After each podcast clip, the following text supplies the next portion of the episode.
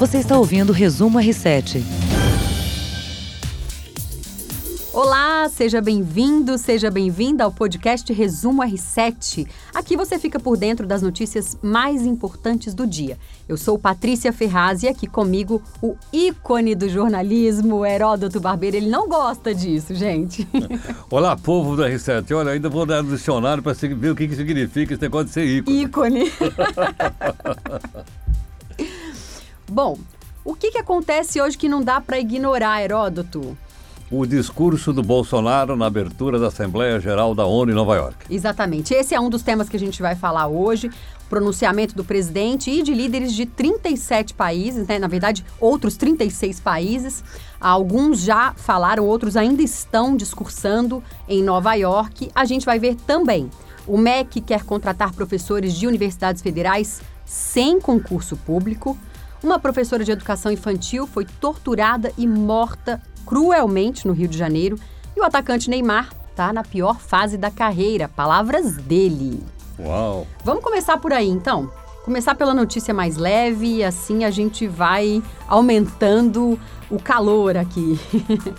o jornal inglês The Mirror publicou uma, uma entrevista exclusiva do atacante brasileiro Neymar, em que ele desabafa, abre o jogo e diz que realmente está na pior fase da carreira. Ele fala que teve duas lesões graves nos últimos dois anos e está com saudade de marcar gols. Ele disse o seguinte: Estou tentando me preparar para impedir que isso volte a acontecer. Eu errei várias vezes, recuperei toda a confiança que tinha por um preço alto, mas acho que é normal que os seres humanos falhem. Faz parte da vida. E devido a esses erros, você cresce, você aprende. Parece que foi uma entrevista bem sincera, ele abriu o coração, falou sobre a importância da saúde mental, de cuidar do espírito, da mente, assumiu que às vezes se comunica de maneira equivocada, disse que às vezes ele explode e depois ele se arrepende, disse que é tímido, reservado, valorizou a importância da família e dos amigos. Ele disse: "Meus pais, minha irmã, minha família, meus amigos, é para eles que jogo futebol e treino todos os dias, pois sei que eles estão sempre do meu lado." Falou também que o objetivo de vida, ele encerrou a entrevista fazendo uma espécie de confissão. Quero ser o melhor jogador de futebol do mundo. Simples assim. Isso todo mundo já sabia, né? Tomara que ele consiga. Tomara que não, ele não é. consiga. Mas você veja que nessa entrevista, ele está tentando muito mais recuperar a imagem dele como cidadão do que como jogador de futebol. Não, não é? Uhum, é verdade. Eu não sei se é dele, eu acho que não é. É do marketing dele, da, do pessoal. Media training. Media training, a família e tal, que fez dele uma celebridade. Uhum. E a celebridade ficou maior do que o jogador de futebol. E celebridade geralmente vive do quê? De escândalo. Não é verdade ou não? É o que é triste, Salvo né? exceção, é. celebridade vive de escândalo. É então ele passou a viver de escândalo. Então, em vez de viver dos, dos gols como ele que marca, o Messi, que marca o, o Van Dijk, que marca o próprio o, o Cristiano, Cristiano Ronaldo, Ronaldo, ele passou a viver na, nas, nas manchetes como celebridade. Não poderia dar outra coisa senão exatamente o que deu. E infelizmente o Neymar. Ah, é, quando ele tenta fazer essa reconstrução, né, a gente entende, porque a imagem dele está muito marcada negativamente na mídia. O último escândalo a gente viu envolvendo uma mulher, né, ele foi acusado de estupro, agora o, o, o inquérito foi arquivado, ele conseguiu se safar dessa e ela está sendo acusada de comunicação é, falsa de crime, mas mesmo assim a imagem dele está muito marcada. Ele é tido já como um menino imaturo. É, é menino, pera um pouco. É, menino? É, já nem tem? é menino, ele tem 25? Então, Acho que ele tem 25. Pô, não é menino, pô. Não, é. Desculpar. É um homem. É, não é? é? Precisa ter comportamento de homem. Né? Lógico. Né? É. Agora, outra coisa. A sociedade europeia não é a sociedade brasileira, que leva tudo no vamos que vamos. Lá o pessoal diz, não, pera um pouquinho, meu amigo, nós estamos pagando o seu salário para você jogar bola. Uhum. Não estamos pagando salário para você ir para balada. É, não é? É, é que tá quer, certo. Eu quero saber o resultado, pô. É. Coisa que nós precisamos aprender a fazer aqui, viu? Cobrar Agora, resultado. Eu fiquei em dúvida, depois que eu li essa entrevista, eu fiquei em dúvida entre duas alternativas. Ou o Neymar fez coach, que ele tá com uma fala bem de coach, ou ele fez um bom media training. ou os dois, né? Ou os dois, eu acho, exatamente. Bom, mas que sempre é tempo. Se ele tiver recuperado Claro. e se ele quiser Claro. mostrar pra gente, o brasileiro tá disposto a receber um bom jogador de futebol eu espero equilibrado. Que, eu espero que os franceses também, porque ele não joga pro Brasil, gente. É, Quem paga o salário dele não somos nós, são os franceses. são os franceses. É não é? É então eles estão cobrando. É, Sei mas lá. quando ele aparece aqui pra jogar na seleção, a gente fica na expectativa também, né? Exatamente. E não sai, sai bem, não. É. Bom, deixa o Neymar cuidar da carreira dele. A gente vai falar agora sobre uma notícia muito triste. Uma professora de educação infantil foi torturada e morta em São Gonçalo, na região metropolitana do Rio de Janeiro. O nome dela, Angélica de Figueiredo Lima, ela tinha 42 anos. Chegou em casa depois do trabalho, às 8 da noite, e foi surpreendida por um bandido. Ninguém sabe exatamente como aconteceu esse crime, mas nas portas da casa, nas janelas, não havia nenhum sinal de arrombamento. O corpo dela tinha várias marcas de agressões físicas, enforcamento com fio, perfurações de tesoura, queimaduras feitas com ferro de passar roupa. É muito pesado isso. Havia um evento na rua dela, é, com som alto, então a família suspeita que as pessoas não tenham conseguido ouvir os gritos, de- os pedidos de socorro dessa professora, mas depois das agressões ela conseguiu ligar para a irmã dela para pedir socorro. Ela sobreviveu a todas essas agressões num primeiro momento, ligou para a irmã dela para pedir socorro. A irmã conseguiu resgatá-la, levou para o hospital, mas infelizmente a professora Angélica não resistiu, morreu no hospital. Ela era professora de uma creche particular no Rio de Janeiro na educação infantil, mas um crime bárbaro no Rio de Janeiro. Muito triste. Não vou falar o que, né? Não tem nem o que falar, né, Heródoto? Não, não sei. É. E um crime contra a mulher. A gente ainda não sabe se foi um feminicídio. A gente não sabe se ela. Porque o feminicídio é quando a mulher é morta por ser mulher. A gente não sabe se havia aí uma relação com, com esse agressor. Mas acho que é um crime que precisa ser apurado e é, investigado. Bom, agora chegamos no tema do dia. Bolsonaro fala pela primeira vez na abertura da Assembleia Geral da ONU. Ele foi o primeiro a discursar hoje em Nova York. E quem assistiu, quem ouviu o resumo R7 de ontem, entende por quê. O Heródoto nos explicou por que, que ele seria o primeiro ontem, né, Heródoto? Exatamente. E por que mesmo? Vamos só relembrar. Porque o Brasil foi o primeiro signatário da Carta ONU e a primeira sessão da, do Conselho da Assembleia Geral da ONU em 1947 foi dirigida por um brasileiro chamado Oswaldo Aranha, que era então representante do Brasil lá na, junto à, à ONU, que estava sendo fundada. Ela foi fundada em 46, logo depois da Segunda Guerra Mundial. Uhum, perfeito. Bom, Bolsonaro foi o primeiro a discursar, falou um pouco mais de 30 minutos, ele abordou vários temas importantes, dentre eles a preservação da Amazônia. Ele disse o seguinte: a nossa Amazônia é maior que toda a Europa Ocidental e permanece praticamente intocada, prova de que somos um dos países que mais protegem o meio ambiente. Nesse momento, ele fez uma, um- uma referência a países ah, de primeiro mundo, né, o antigo primeiro mundo. Ele disse que um ou outro país, em vez de ajudar, embarcou em mentiras da mídia, se portou de forma desrespeitosa com o espírito colonialista. Ele fez uma referência a uma ameaça à soberania nacional nas questões de preservação à Amazônia. Falou também de vários outros temas. Você prefere pontuar tema por tema ou vamos É, não, falar de sei, tudo? Então, é, não, não, é melhor a gente pontuar um pouquinho, até para o pessoal poder entender. Queria dizer o seguinte: a primeira coisa, eu olhei, logicamente, como você está trabalhando, eu estou também trabalhando lá para o jornal, que vai às nove da noite. Eu estava olhando o noticiário internacional. Tem pouquíssimo destaque. Eu estou aqui com a BBC no bolso. A BBC diz assim, pequenininho, a BBC mundial, dizendo assim, em inglesa, dizendo, Bolsonaro diz que a Amazônia é nossa. Está aqui. Muito bem. O que, que me chama a atenção? O discurso dele não foi feito um discurso para o mundo. Geralmente, quando você vai lá em Nova York, você vou falar na ONU, eu falo para o mundo. O Bolsonaro não falou para o mundo. Falou onde pros ele falou? brasileiros. Brasileiros. Eu acho que essa é a primeira questão. Muito acertada Ela- esse seu ponto de vista. Acho que isso faz Entendeu? todo sentido. Eu não estou entrando aqui no mérito se foi bom, se foi ruim, porque cada pessoa que ouviu tem o direito de fazer o julgamento se foi bom, se foi ruim, se ele devia falar mais isso ou mais aquilo. Uhum. Mas eu acho o seguinte, ele aproveitou a oportunidade para falar com os brasileiros. E como ele falou de fora para dentro, todo mundo, aqueles que gostam, aqueles que não gostam, aquele que apoia, que não apoia, todo mundo é obrigado a repercutir, todo mundo é obrigado a dar. É, é? É verdade. Então as ideias dele, hoje eu acho que são mais conhecidas do Brasil do que antes por causa do discurso da ONU. Né? Algumas pessoas apoiam, outras pessoas não apoiam. O país é uma democracia, é ou não é? é. Nós estamos exatamente aqui para isso, para a gente ouvir as coisas que a gente não gosta, mas respeitar, porque a pessoa tem o direito de pensar diferente. Então eu acho que o discurso dele é uma boa lição para a nossa democracia. Perfeito. Bom, além da Amazônia, Heródoto, ele falou também sobre a questão indígena. Ele disse que não vai aumentar para 20% a área que já, já é demarcada como terra indígena, conforme é reivindicação aí de muitos grupos indígenas. Então, ele, ele disse que não vai aumentar essa demarcação de terras indígenas. É, ele também fez algumas menções aos governos anteriores, governos petistas, às suas políticas, citou o programa Mais Médicos, que trouxe 10 mil, 10 mil médicos cubanos para trabalhar no Brasil. Ele disse que presidentes socialistas que o antecederam desviaram centenas de bilhões de dólares, comprando parte da mídia e do parlamento, tudo por um projeto de poder absoluto foram julgados e punidos graças ao patriotismo, perseverança e coragem de um juiz que é símbolo no meu país, o doutor Sérgio Moro, nosso atual ministro da Justiça e Segurança Pública. Então, ele mencionou o juiz Sérgio Moro, levantou a bola do juiz Sérgio Moro.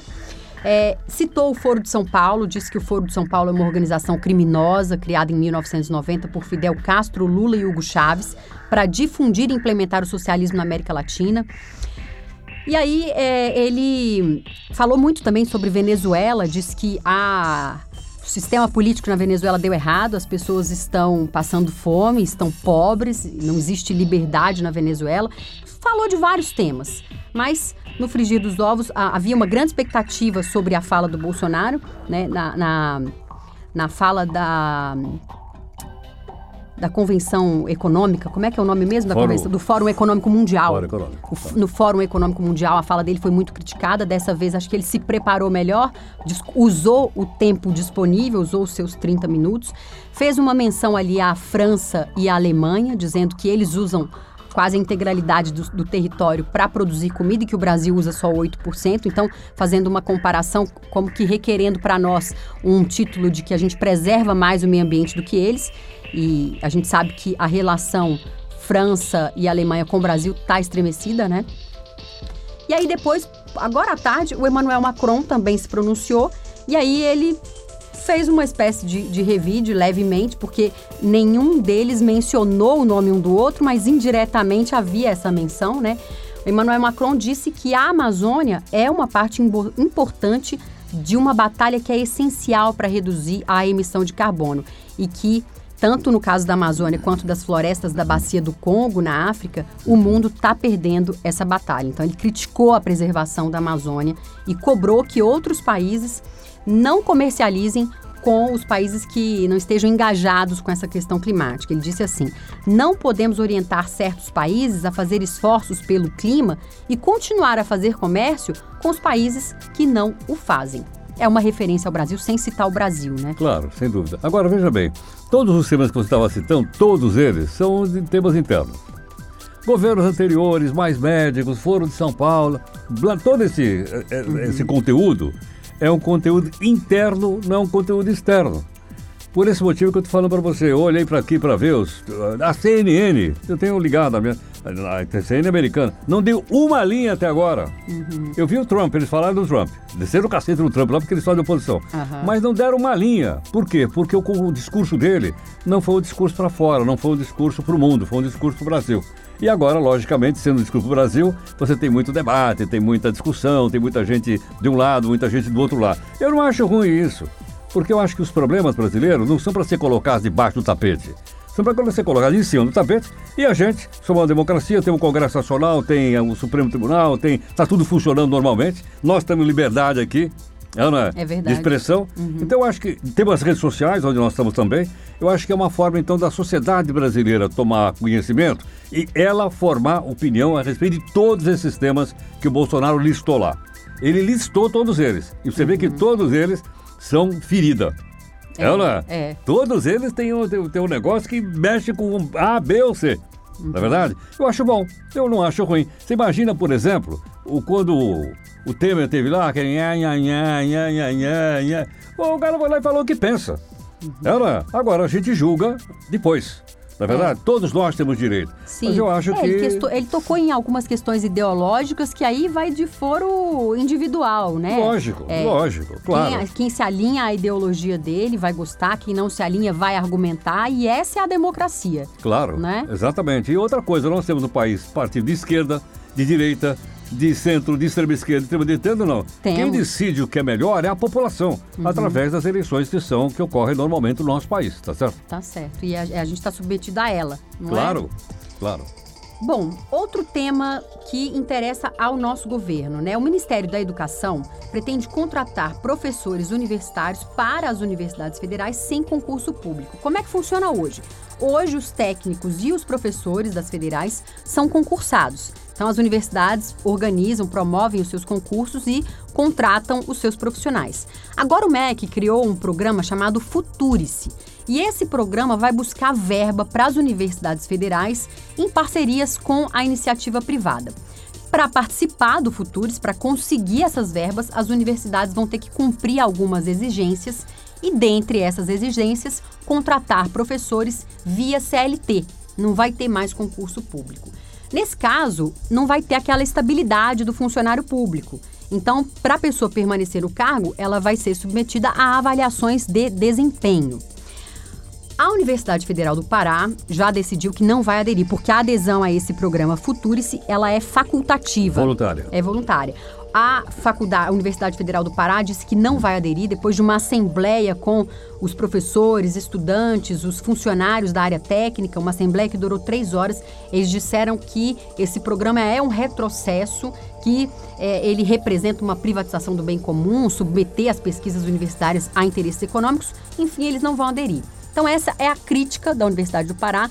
Quem gostou do programa, quem vê vantagem, diz que vai ser mais dinheiro para as universidades num momento de corte de verbas, né? Bom, é mais uma polêmica aí, é uma decisão polêmica, mas de toda maneira o governo vai disponibilizar esse programa, mas disse que não vai cortar as verbas das universidades, as verbas já, já destinadas a essas universidades, Heródoto. Bom, tem duas coisas. Eu fui professor universitário. De Eu- federal, não? Não, da estadual, da Estadual. USP. Eu fiz concurso. Certo ou não? Uhum. Num certo momento, eu resolvi desistir da carreira de professor, né? Uhum. E para desgraça do jornalismo, me tornei jornalista. Mas eu fui professor na USP durante 12 anos. Modesto. Certo ou não? Muito Certo. bem. É, o que significa? É, não significa que vai acabar o concurso para professores universitários em universidades federais, não falo das federais. Não, vai continuar. Ele quer dizer que, além disso, a universidade poderá contratar também pessoas que tenham gabarito, pessoas que tenham formação e que não necessariamente estão no concurso. Isso, então, em vez de esvaziar a universidade, na, na minha opinião, amplia. Porque você vai ter os professores concursados, ninguém vai mexer com eles, e vai ter novos professores, que às vezes é o seguinte, se você me disser, bom, o Einstein dava aula numa universidade americana? Dava. Qual era o título que ele tinha? Nenhum. O cara não tinha título universitário nenhum, pô, e o cara simplesmente foi o autor da teoria da relatividade. Sim, a gente tem na nossa área vários exemplos de grandes jornalistas que não têm diploma de jornalismo. Exatamente, ou às vezes não tem título de mestre ou de doutor, Uhum. mas são caras que poderiam ir numa escola e dar belíssimos cursos. Não é isso, não? Uhum. Sim, e a o gente, professor a contratado. gente sabe que a educação hoje formal não é mais a base de tudo como funcionou durante um tempo, né? A gente tem hoje formas de se educar, de, de crescer profissionalmente, de buscar informação fora da educação formal, né, Heródoto? Então, Isso mas é digo, possível. Então, mas eu digo, mesmo numa universidade, Aham. na, na universidade americana também não tem isso, você, você sabe. Uhum. Não tem ninguém lá é estável. Eu só vou ser contratado por dois anos se eu, se eu, se eu apresentar alguma coisa. Se eu não apresentar resultado, o cara me demite. Sim, é, e, e- e esse sistema de avaliação de desempenho seria muito bom que funcionasse em várias áreas da administração pública, Bom, aí- inclusive para funcionários aí- concursados. Aí, aí nós né? vamos entrar numa outra briga que eu nem... É, e é um- é um é um uma outra briga. né? É, É. Mas vamos voltar para o caso dos professores. Então é o seguinte, o programa não vai desarticular o que tem. O que tem vai continuar. Primeiro Uhum. ponto. Segundo ponto, vamos acrescentar mais alguma coisa, que é o quê? Além dos professores concursados, os professores que forem contratados porque têm um trabalho, porque tempo, tem uma ideia que pode contribuir para que o ensino fique melhor. Eu acho que é, Uhum. É, isso. Sou razoável. Eu acho importante a gente ouvir quem está na academia, ouvir as- os professores, engano, os alunos, para entender melhor esse A, assunto. a- a Universidade Federal de São Carlos, federal, vai aderir. Vai aderir. Salvo engano. Uhum. Bom, Vamos ouvir essas pessoas, a comunidade acadêmica deve ter muito a dizer sobre isso, que eles estão lá, eles vivem o cotidiano, né? Mas, de toda forma, eu acho que é só importante fazer uma ressalva em relação às pesquisas, porque grandes laboratórios farmacêuticos que começarem a colocar dinheiro na universidade podem querer é, interferir em pesquisas importantes. Então, acho que o pesquisador ele precisa, ele precisa ter um pouco de independência para trabalhar Agora, o pesquisador o que trabalha, aí ele descobre, É. o que acontece? Ele descobriu, descobriu uma molécula de, uma- de um remédio. O que, que acontece? É, muitas vezes nada, né? Não, não, Porque ele não tem, consegue ele- avançar não, com, não, com, ele tem com que dinheiro. ele tem que requerer a patente. Uhum, Tá certo ou não? certo. Ele requer a patente. Ele pode vender, a universidade pode vender aquilo para um laboratório privado, mas ele tem patente. Aham. Agora, no momento em que um laboratório financia, aí discute depois de quem é a patente. Se é metade sua, metade minha. Tá É, vai não? ter, tem que ter tudo preparado juridicamente e antecipadamente, né? Claro. É. Porque aí, veja bem, eu não não- também não briga. posso criar um laboratório de pesquisa que descobre uma porção de coisas e não aplica na sociedade. Sim, Como é que faz? é. Faz sentido. É isso aí. Bom, vai ter live no jornal hoje? Vai ter live daqui a pouquinho aqui no próprio nosso, aqui, você tem toda noite aqui, nove da noite. Então, perfeito. É o salve-se quem puder. Muito obrigada, Heródoto. Uma Obrigado boa noite pra você e até a próxima. Você ouviu Resumo R7.